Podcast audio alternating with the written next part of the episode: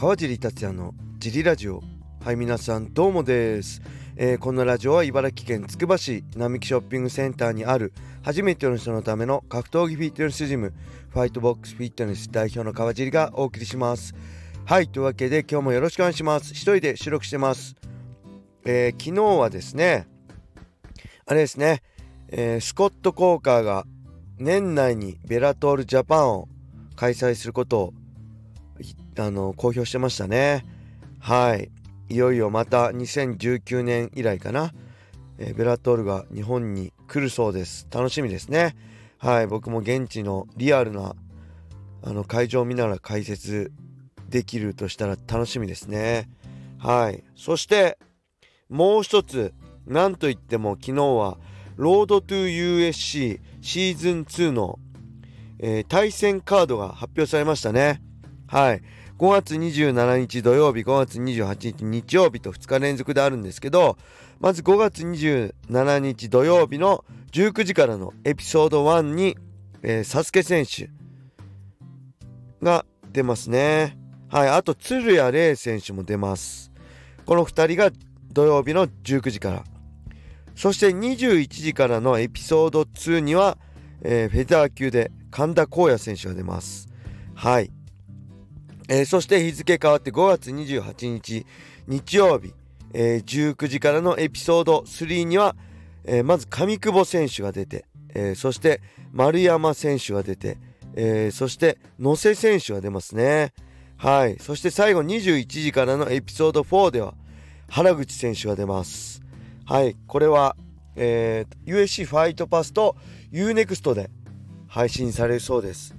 そしてですね5月28日日曜日のロードトゥ USC シーズン 2UNEXT で私が解説することになりました。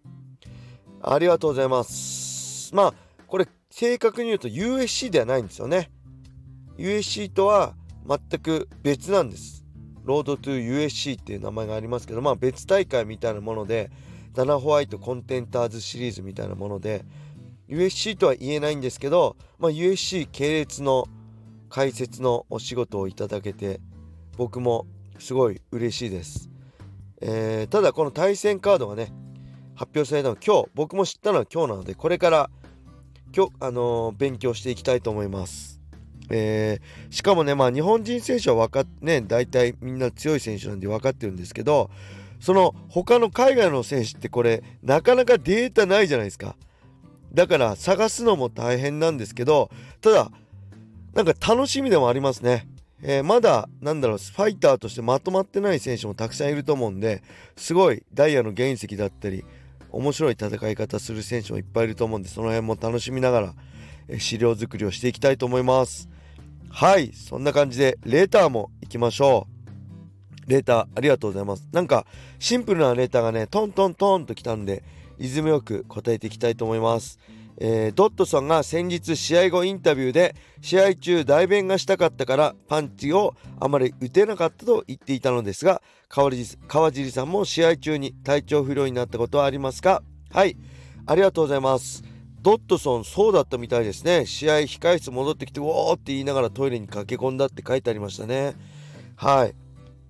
実はね僕もあるんですよ。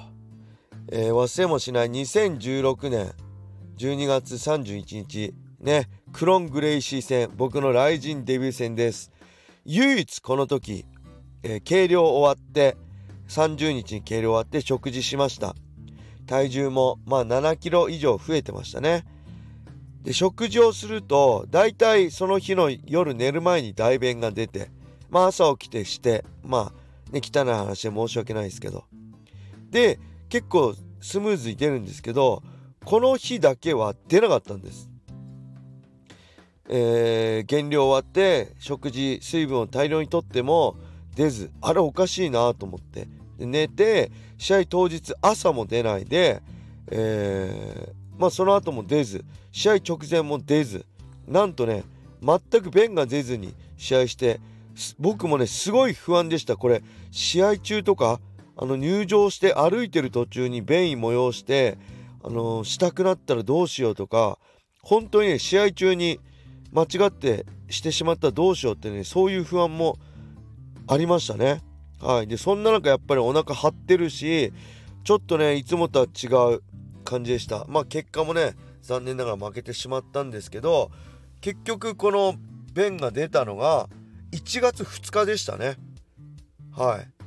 だから丸2日ぐらい出ず便秘になってしまって。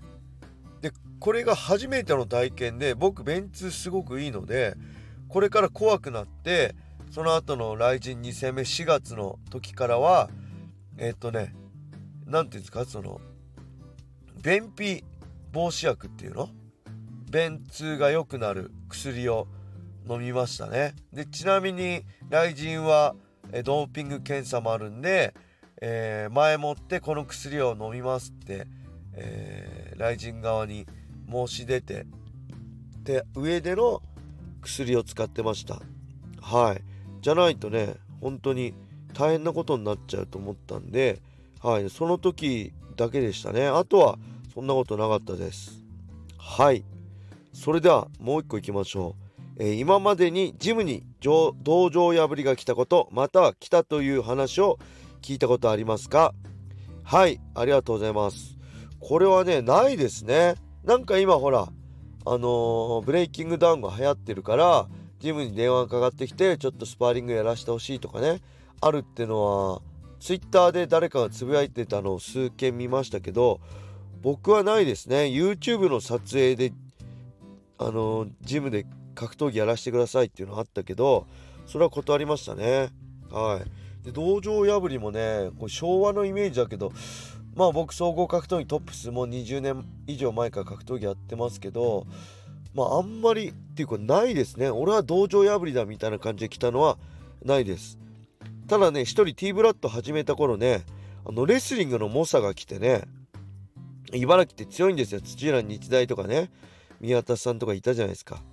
だからその猛者が来てえまあ入会してきたんですよ。普通に道場破りじゃないですよ。ただ明らかにこいつら本当に強えのかみたいな目つきでギラギラして入会してきたんですよ。だからあのグラップリングスパーであのレスリングでボッコボコにしてボッコボコって別に殴ってしないですからね。あの実力的にボコボコにあのー、かなわないぐらい圧倒してそしたらねもう目つきが変わってうわすげえみたいなリスペクトするようになってめっちゃいい人になってました。それからはねジム入ってくれてすごい一緒に練習してめちゃくちゃいい人でした。だからそういうのありましたね。はい。それではもう一個いっちゃいましょう。えー、ファイトマネーの交渉ってどんな場所でどんな雰囲気でするのですか？選手は直接 CEO に対して言うんですか？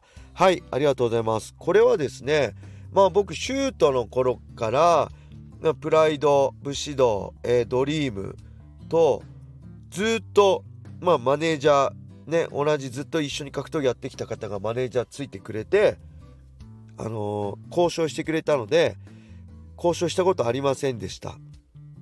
そして USC の時は周平田さんにお願いしてたので USC の時も周平田さんが USC と交渉してくれました。で USC を辞めて来人に戻ってきた時。はい。この時マネージャーつけなかったんですよ。僕は。周さんともお別れして一人でやりますって。でこの時初めてね自分で交渉しました。え当時の雷神事務所に。行って榊原さんとマンツーマンでね交渉しましたね。でま,、えー、まず向こうの提示額、えー、契約試合数。なんかを話して。で僕の希望するファイトマネーの金額。試合数。をお互い出し合ってそこでまあなんだろうお互い納得いく地点を決めるって感じでしたね。はい。でそうですね。その後まあ何試合契約だったのかな？4試合契約でその契約でやってその後もう一回契約したしなをしたって感じだったと思いますね。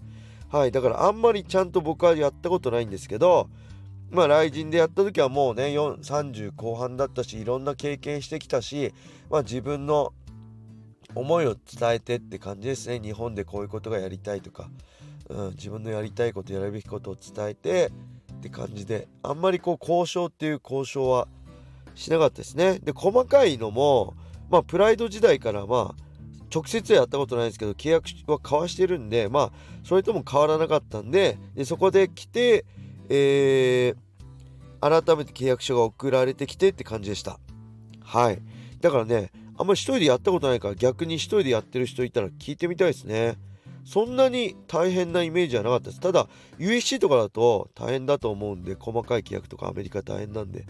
うん。ただ日本の場合はどうなんでしょう。まあ隅から隅までしっかり読んでね、わからないこと、これどういうことですかって聞か聞いた方がいいですよね。なんかわかんないのに、とりあえずサインしましたっていうの一番ダメですね。はい。で、何よりも金額ですね。金額と複数試合数のね、あの、契約期間とかね、えー、あと縛られる条件とかね、他何が出ちゃダメなのか、グラップリングはいいのか、エキシビジョンはいいのかとかね、それも細かく打ち合わせした方がいいのかもしれません。はい。そんな感じです。レターありがとうございました。これでレター全部読み終わりました。再びレターをどしどし募集しております。それでは皆様、良い一日を。またね